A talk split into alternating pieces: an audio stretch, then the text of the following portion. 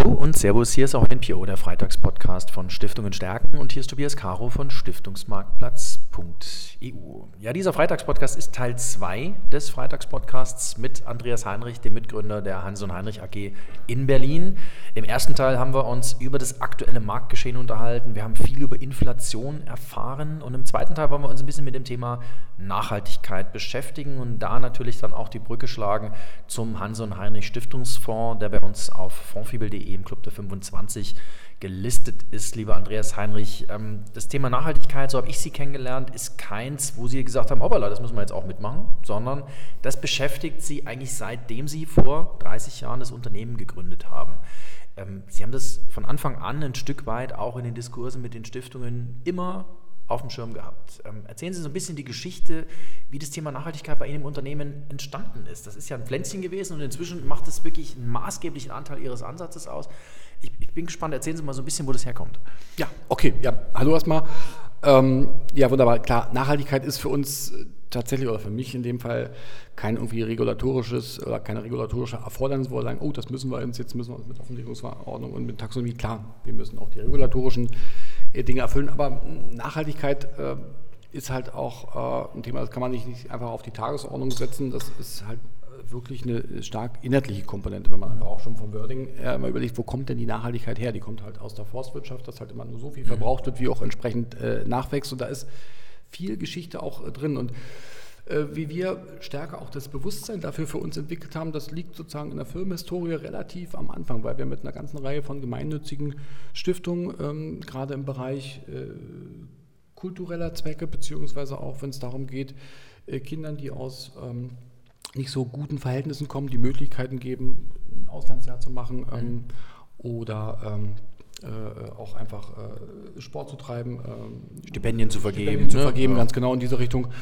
Und äh, da sieht man einfach auch schon, dass es äh, den, den, Stiftungen halt A, sehr, sehr wichtig ist, äh, Erträge zu generieren, die dann, dann die Möglichkeit geben, solche Stipendien ausgeben zu können. Also von daher, das ist schon auch ein ähm, Punkt. Aber, das haben wir in den Gesprächen auch äh, festgestellt, dass es auch den Entscheidern dort sehr, sehr wichtig ist, wo denn die Erträge herkommen. Also wir haben, und das war für mich auch so ein Punkt, wo ich auch darüber nachgedacht habe, ähm, okay, warum fragen die das? Äh, dass es gar nicht in erster Linie wichtig ist, die Höhe der Erträge, die ist auch sicherlich wichtig, aber äh, die Stiftungsverantwortlichen wollten dann schon auch wissen, okay, womit haben sie das Geld verdient? Äh, mhm. Nicht nur mit Aktien oder mit Anleihen, sondern was machen denn die Firmen, mhm. wie verdienen die ihr Geld? Weil die auch einfach sagen, wir sind gemeinnützig unterwegs. Wir haben sozusagen äh, positive gemeinnützige Zwecke zu erfüllen und wir wollen jetzt nicht, dass meinetwegen aus äh, Waffen- oder Drogengeschäften, wo vielleicht sehr hohe Gewinnmargen möglich sind, Erträge erzielt werden, die wir dann nutzen, um ein Stipendium äh, äh für einen Schüler zu verteilen. Und äh, wenn man da mal auch ein bisschen drüber nachdenkt, äh, dann ist man relativ schnell dabei, auch die Aufstellung so zu machen, und auch äh, sich damit äh, zu beschäftigen, äh, dass man sagt, äh, Performance-Erträge, ja, ist ein wichtiger Punkt, aber schon auch ein bisschen hinter die Kulissen mhm. zu schauen und zu gucken, wo kommt es denn her und mhm. Dinge vielleicht auch auszuschließen, äh, Dinge auch ein bisschen zu hinterfragen äh, und einfach auch ein nicht nur ethisch-moralisch, sondern auch inhaltlich tatsächlich auch äh, wirklich nachhaltig anzulegen und danach mhm. auch zu handeln. Ja. Finde ich schön, dass Sie das so herleiten, weil da steckt natürlich auch dieser Gedanke drin, für Stiftung hat das tatsächlich ein Reputationsrisiko, wenn die Erträge aus problembehafteten Geschäftsaktivitäten herstammen. Also das ist für Stiftungen reputativ schädlich. Und ähm, wir haben mit Christoph Degen für unseren virtuellen Tag für Stiftungsvermögen mal drüber gesprochen. Das ist der Chef von Profonds vom Schweizer Stiftungsverband oder Dachverband der Schweizer gemeinnützigen Stiftungen. Der sagt, dass äh, Reputation ist in fünf Minuten entstanden, aber es kann fünf Jahre dauern und wahnsinnig teuer sein für eine Stiftung, eine Reputationsreparaturkampagne zu fahren. Deswegen finde ich das einen, einen, sehr wichtigen Gedanken. Ähm, wenn Sie das mal so ein bisschen in den letzten 20, 25, 30 Jahren sortieren, ähm, wo sind Sie denn heute bei dem Nachhaltigkeitsthema, bei Ihrem ESG-Ansatz? Ich nehme den als sehr authentisch wahr. Ich nehme den aber auch als handwerklich extrem aufwendig wahr. Ist das eine richtige Wahrnehmung von meiner Seite? Absolut. Und vor allen Dingen, es ist ein, ein Prozess, den man nicht irgendwie über eine BaFin, über eine ESMA verordnen kann mit einer Checkliste, wo ich die Punkte 1 bis 10 abhake und wenn ich die erfüllt habe, ist alles prima, sondern es ist halt eher ein evolutionärer Prozess. Also äh, es ändert sich die Welt ja draußen ständig, entsprechend müssen wir auch die Prozesse entsprechend anpassen. Und auch das, was wir nicht nur im Stiftungsfonds, sondern auch grundsätzlich bei uns in der Vermögenshaltung ähm, auf der Nachhaltigkeitsseite machen, sieht heute anders aus als es vor fünf Jahren aussah. Und ich gehe auch davon aus, dass es in fünf Jahren anders mhm. aussieht, weil wir schon versuchen, äh, sowohl quantitative als auch qualitative Prozesse miteinander zu verbinden. Und da sich mhm. da auch die Welt ein Stück weit auch immer ändert und sich auch Parameter oder Vorgehensweisen ein Stück weit ändern, müssen wir uns da entsprechend auch anpassen. Wir sind mhm. mittlerweile da auch bei einer ja, schon auch äh, Vierstufigkeit, dass wir äh, im Schritt 1 einfach erstmal für uns äh, ausschließen, was geht gar nicht, was sind wirklich Ausschlüsse und da gibt es auch Toleranzgrenzen, die sind bei Null. Das mhm. ist auch wichtig, wie bei vielen anderen Sachen im Leben. Man muss dann irgendwann auch sich Grenzen setzen mhm. und die auch konsequent einhalten, sonst braucht man das ganze mhm. Thema nicht machen. Äh, und dann gehen wir aber ein Stück weit in die Tiefe und gucken uns nicht nur die Buchstaben E, S und G, aber wir schauen uns die auch an und lassen da auch quantitative Screenings drüber laufen.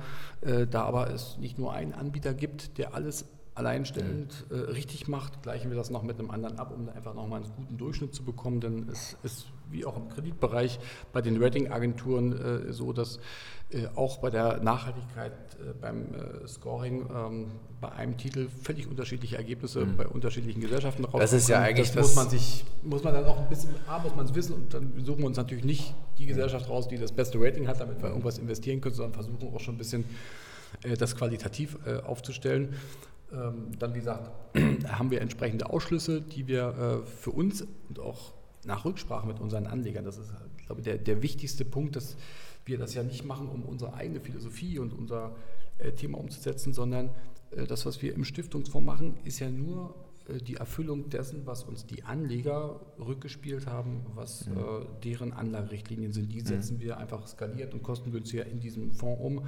Aber wir sind dort, das dürfen wir immer bei all dem, was wir machen, nicht vergessen, wir sind dort Dienstleister. Das ist nicht ja. unser Geld, genau wie es nicht Geld der Stiftung ist, äh, sondern die ähm, äh, haben dort ein äh, Ziel zu erreichen und dieses Bewusstsein, diese Verantwortlichkeit äh, zu spüren, das ist schon mal der erste Weg, mhm. tatsächlich auch eine äh, nicht nur regulatorische, sondern eine gelebte Nachhaltigkeit auch erfüllen zu können. Ja. Und ein ganz wichtiger Punkt bei dem ist, und das ähm, seitdem wir zusammenarbeiten, habe ich das immer so für mich im Hinterkopf abgespeichert. Was Ihnen dabei wirklich wichtig ist, ist einfach dieses Transparentmachen des Ganzen. Und deswegen haben Sie auch für den Hans und Heine Stiftungsfonds, ich meine, es ist das erste Reporting dieser Art, ein ESG-Reporting beauftragt. Genau. Und dieses ESG-Reporting, so sehe ich das, hat Implikationen fürs Fondsmanagement. Das heißt, das Fondsmanagement wird immer weiter, sagen wir mal, in Richtung von äh, noch mehr ESG-affinen Entscheidungen entwickelt. Mhm. Dieses ESG-Reporting ist also ein zentraler Bestandteil, den Fonds immer noch, ich sage es mal, ein Stückchen ESG-authentischer zu machen. So würde ich es jetzt mal interpretieren. Genau. Nehme ich das richtig wahr? Beziehungsweise vielleicht sagen Sie ein bisschen was zu diesem ESG-Reporting, weil ich finde es ganz spannend. Ähm, es ist ein Alleinstellungsmerkmal des Fonds. Mhm ähm, gibt es so nicht. Es gibt natürlich standardmäßige Factsheets, wo ESG-Sachen drauf sind und so weiter, aber das ist jetzt so direkt das Fondsmanagement tangiert, nehme ich wahr, ist der einzige Fonds, den es momentan gibt. Insbesondere bei den Stiftungsfonds, wo es ja tatsächlich eine echte Wichtigkeit hat. Also ob wir tatsächlich die Einzigen sind, das wissen Sie vermutlich besser als ich, aber äh, Transparenz ist ein ganz, ganz wichtiger Punkt. Das fängt ja schon mal damit an, dass wir sozusagen uns im Publikumsbereich, im Bereich äh, OGAF Justiz befinden. Da haben wir ohnehin schon ein gewisses Grundmaß an, äh, an Transparenz. Wir sind auch bereit, jedem unserer Anleger äh, täglich äh, alle Positionen entsprechend oft offen zu legen. Wir werden sicherlich nicht sagen, schrägstrich sagen können, welche äh, Titel wir morgen mhm. kaufen, äh, weil wir auch sozusagen den Wettbewerbsvorteil möglicherweise gegenüber anderen Anbietern da nicht äh, abgeben wollen. Aber wir haben da die komplette Transparenz. Im, Im, zweiten Punkt ist es auch so, dass wir in dem Anlageausschuss, den wir für den äh, Fonds installiert haben, auch Vertreter unserer Anleger haben, die mhm. einfach damit äh, mhm. sehr, sehr zeitnah auch wissen, ähm, äh, was wir tun, die in unsere Diskussions- und Anlageprozesse mit integriert sind und die auch eigene Ideen äh, mit einbringen können und auch äh, Lob oder Kritik entsprechend äußern können. Und dann haben wir aber gesagt, nee, das ist nicht genug. Wir haben einen Prozess, wir haben eine Idee, wie wir uns das vorstellen, äh, dass wir sagen, wir machen das sowohl quantitativ als auch qualitativ, mit Positiv, mit Negativkriterien, mit Ausschlusskriterien. Ob wir damit äh, gut dabei sind, da haben wir eine Meinung zu, vielleicht mhm. unsere Anleger auch, das hat uns aber nicht gereicht. Und so sind wir irgendwie vor einiger Zeit äh, zur Firma LMM äh, aus Frankfurt gekommen, äh, die unabhängig, und das ist uns auch ganz wichtig, ist, die gehören zu keiner großen Bank oder äh, Institution, unabhängig Controlling-Dienstleistungen anbieten und haben mit denen gesprochen, wie können wir das machen, wie können wir mhm. mit eurer Unterstützung den Fonds jedes Jahr oder jedes äh, Quartal nochmal ein bisschen besser machen. und wir liefern den Kollegen dort ähm, äh, jeden Monatsende alle Bestände des mhm. Fonds mhm. von A bis Z äh, und äh, um auch noch mehr Transparenz zu schaffen, auch alle ähm, Umsätze, die während des Monats passieren. Mhm. Also das heißt, mhm. man kann sich ja sonst relativ einfach zum Monatsende Stichtag ein schönes Depot hinstellen, weil man ja. ist das äh, Rating besser. Das machen wir nicht, sondern wir wollen ja auch kein Gefälligkeitsgutachten für uns haben und immer äh, bestätigt bekommen, wie gut wir sind. Wir wollen tatsächlich eine mhm. Äh, objektive Meinung, wie wird das beurteilt.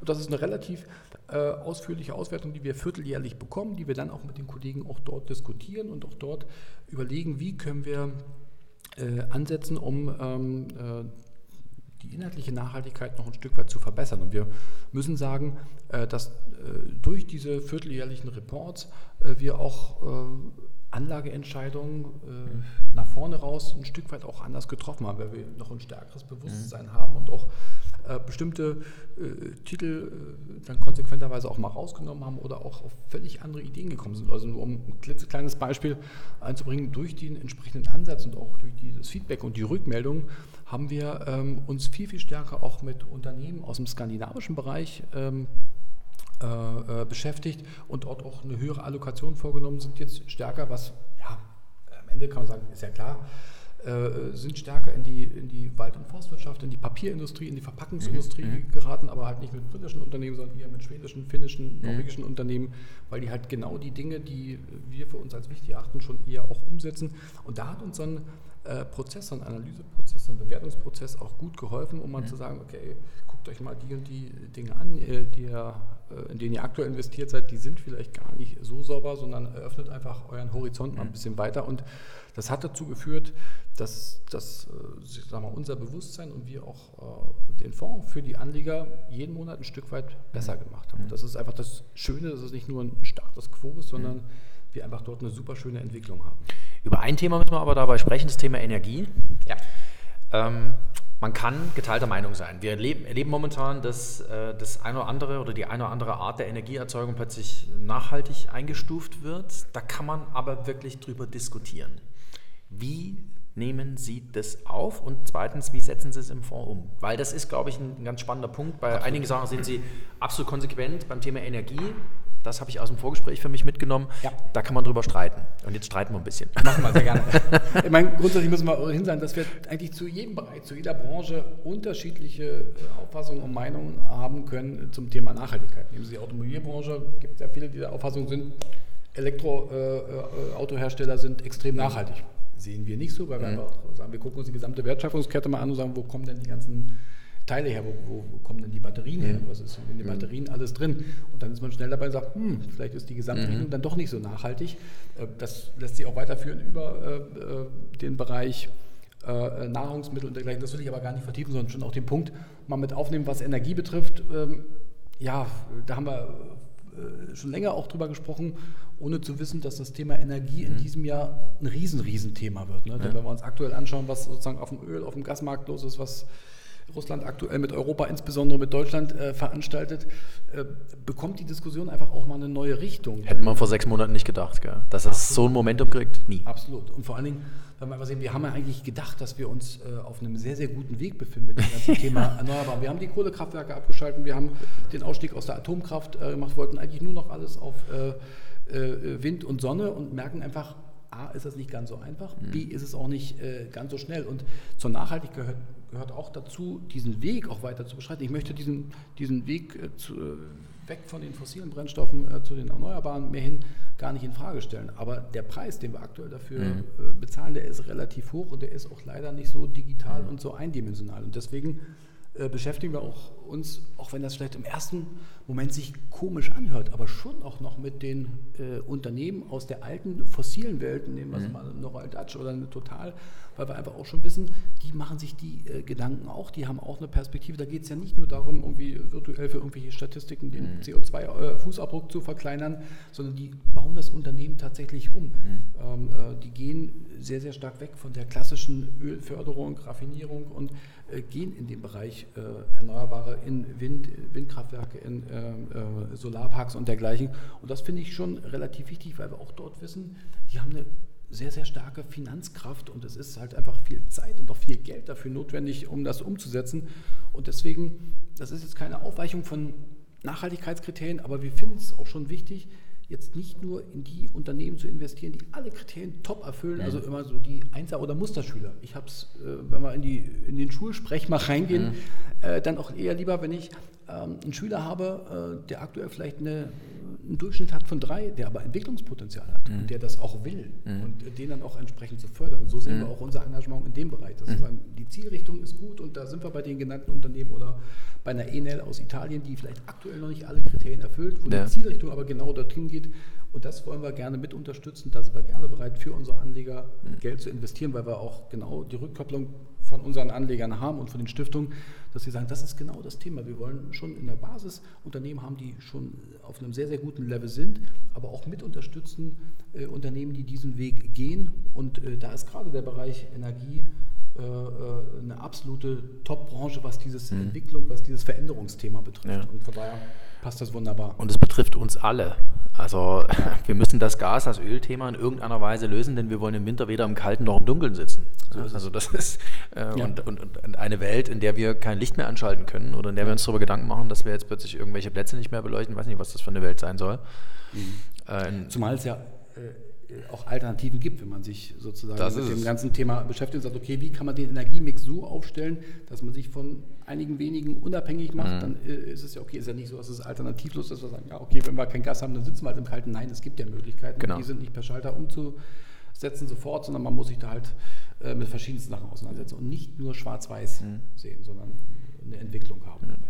Ich glaube, das ist im öffentlichen Diskurs was, was mir persönlich auch zu kurz kommt. Es ist dieses Schwarz-Weiß. Es gibt entweder oder, aber es gibt halt noch sehr, sehr viel dazwischen. Ähm, und ähm, ich glaube, dass wir uns da auf einen, nochmal einen anderen Weg machen müssen. Es gibt halt nicht nur diesen einen Weg, sondern es gibt wahrscheinlich noch zwei, drei Umwege. Ähm, letzte Frage noch zu Ihrem Stiftungsfonds. Die Stiftungen sehr stark umtreibt, ist das Thema Engagement, das Thema, ähm, gehen Sie auf Hauptversammlungen, bringen Sie sich dort ein, stimmen Sie ab? Darf ich Sie das fragen, wie Sie das handhaben? Ähm, wir können das halt aber äh, eher äh, organisatorische, regulatorische oder administrative Ursachen nicht direkt abstimmen, weil wir sozusagen gegenüber der Fondsgesellschaft als Advisor funktionieren. Aber wir haben genau diese Themen auch mit der Fondsgesellschaft, dem Universal mhm. Investment, kann man an der Stelle mal sagen, äh, diskutiert und die äh, kriegen sozusagen für alle relevanten Unternehmen äh, im Vorfeld äh, Einladungen für die Hauptversammlung und wir diskutieren mit der Universal wie entsprechendes Abstimmungsverhalten mhm. ist. Also wir nehmen dann schon ein Stück weit auch Einfluss. Wir geben jetzt nicht einfach nur pauschal Stimmrechtsvollmachten mhm. für die Hauptversammlung aus, sondern versuchen unsere Meinung über die okay. KVG auch mit aufzugeben, die uns dann als Vertreter unserer Anleger auf der Hauptversammlung mhm. äh, vertritt und auch die Meinung äußert. Und jetzt waren in diesem Jahr schon eine ganze Reihe auch von Hauptversammlungen, wo wir bei vielen Unternehmen auch zu verschiedensten Tagesordnungspunkten ähm, auch ein Nein-Votum gegenüber mhm. dem äh, Vorschlag des Vorstandes ähm, äh, mit aufgegeben haben. Inwieweit das auch tatsächlich durchsetzbar ist und der Einfluss hoch oder nicht hoch ist, mhm. das weiß ich nicht, aber man muss ja erstmal äh, so anfangen, äh, sozusagen die Meinung auch mit zu haben und die mit entsprechend umzusetzen. Also wir versuchen da schon auch ein. Stück weit mit Einfluss zu nehmen. Also ich nehme Ihren Stiftungsfonds so wahr, dass es wirklich, ich habe es am Anfang gesagt, ähm, es ist handwerklich sehr hochstehend, was Sie dort tun. Entsprechend ähm, fühle ich mich sehr wohl, dass Sie Teil des Clubs der 25 auf fondfibel.de sind. Letzte Frage noch, wenn Sie sich für einen Stiftungsfonds für 2030 was wünschen dürften. Da sind wir jetzt zwar bei acht Jahren in der Zukunft. Ähm, was wäre das? Ich weiß, das ist immer schwierig, weil ich will Ihnen noch keine Prognose oder irgend sowas entlocken, aber ähm, ich, ich hätte einen Wunsch, ich könnte ihn auch äh, direkt formulieren. Ähm, ich würde mir wünschen, dass es äh, mehr Fonds wie Ihren gibt, die einfach handwerklich so authentisch agieren, schlicht und ergreifend, weil dann äh, Stiftungen sich aus diesen sehr, sehr guten Ansätzen äh, ein sehr, sehr, ich glaube, aus Stiftungssicht gut funktionierendes Portfolio zusammensetzen können das können Stiftungen heute, weil es eben noch nicht viele Fonds auf diesem handwerklichen Niveau gibt, ähm, gibt es nicht. Und ähm, von den Stiftungsfonds finde ich, ist es ein sehr, sehr authentisches Konzept, das kann man, glaube ich, so sagen, ähm, was einfach die Erfordernisse von Stiftungen heute wirklich sehr, sehr zeitgemäß abbildet. Ja. Also im Endeffekt hatte ich jetzt ja kurz Gelegenheit, mal darüber nachzudenken. Ich habe sogar drei Wünsche für 2030. oh, jetzt bin ich gespannt. Also, zum einen, äh, der Hauptwunsch ist, dass im Jahr 2030 die Anleger, die heute investiert sind, auch dann noch investiert sind. Mhm. Weil dann wissen wir, dass wir vieles, wenn nicht sogar äh, große Teile sehr richtig gemacht haben und die mhm. äh, Wünsche und Bedürfnisse der Stiftung äh, erfüllt haben. Äh, zweiter Wunsch wäre, dass wir es äh, weiterhin schaffen, die beiden Hauptsäulen, die eine Stiftung auch laut Satzung zu erfüllen hat, realer Kapitalerhalt, Ausschüttungsorientierung mit allen Höhen und Tiefen, mit allen Schwankungen, die wir aktuell erleben, über die Zeit, über die nächsten acht Jahre äh, so hinzubekommen, äh, dass wir äh, tatsächlich diese beiden Ziele erreichen. Und dritter Wunsch, aber das ist weniger auch ein Wunsch, sondern auch ein Thema Aufforderung zur eigenen Disziplinierung, dass wir bei dem Anlagestil, bei dem Anlageansatz trotz aller Nebengeräusche und trotz manchmal Gegenwind einfach bei uns bleiben mhm. und sagen, wir haben einen Prozess, der ist gut, den diskutieren mhm. wir mit den Stiftungen, der ist auf die Ziele dieser Stiftung abgestellt, dass wir da bei uns bleiben und den konsequent auch zwar weiterentwickeln, mhm. aber nicht verlassen. Und nur weil die Märkte sich vielleicht kurzfristig mal in eine andere Richtung entwickeln, alles über den Haufen werfen. Mhm. Das wäre auch ein Wunsch, aber der Wunsch ist eher so ein bisschen was, was ich mir ins Pflichtenheft eintragen muss. Äh, da kann ich ja selber dran arbeiten. Das wären die drei Punkte, genau. Sehr schön. Vielen, vielen Dank dafür. Ich habe auch das Gefühl, dass das tatsächlich etwas ist, was Sie im täglichen umtreibt, immer wieder den Ansatz zu entwickeln, beziehungsweise ein Stückchen weiterzutreiben, permanent zu arbeiten mit dem, was da ist. Ähm, lieber Andreas Heinrich, ich, ich, danke Ihnen sehr, dass Sie sich Zeit genommen haben für unsere zwei Folgen Freitagspodcast hier auf Stiftungen stärken. Toll, dass Sie äh, dabei waren. Ich danke Ihnen. Und liebe Zuhörerinnen und Zuhörer, bleiben Sie uns gewogen natürlich hier auf Stiftungen stärken. Jeden Freitag eine neue Folge Freitagspodcast der OMPO und alles zur Voranlage von Stiftungen, nachdem wir jetzt äh, schon einige Male darauf referenziert hatten, finden Sie natürlich auf www.fondfibel.de, unserer Voranlageplattform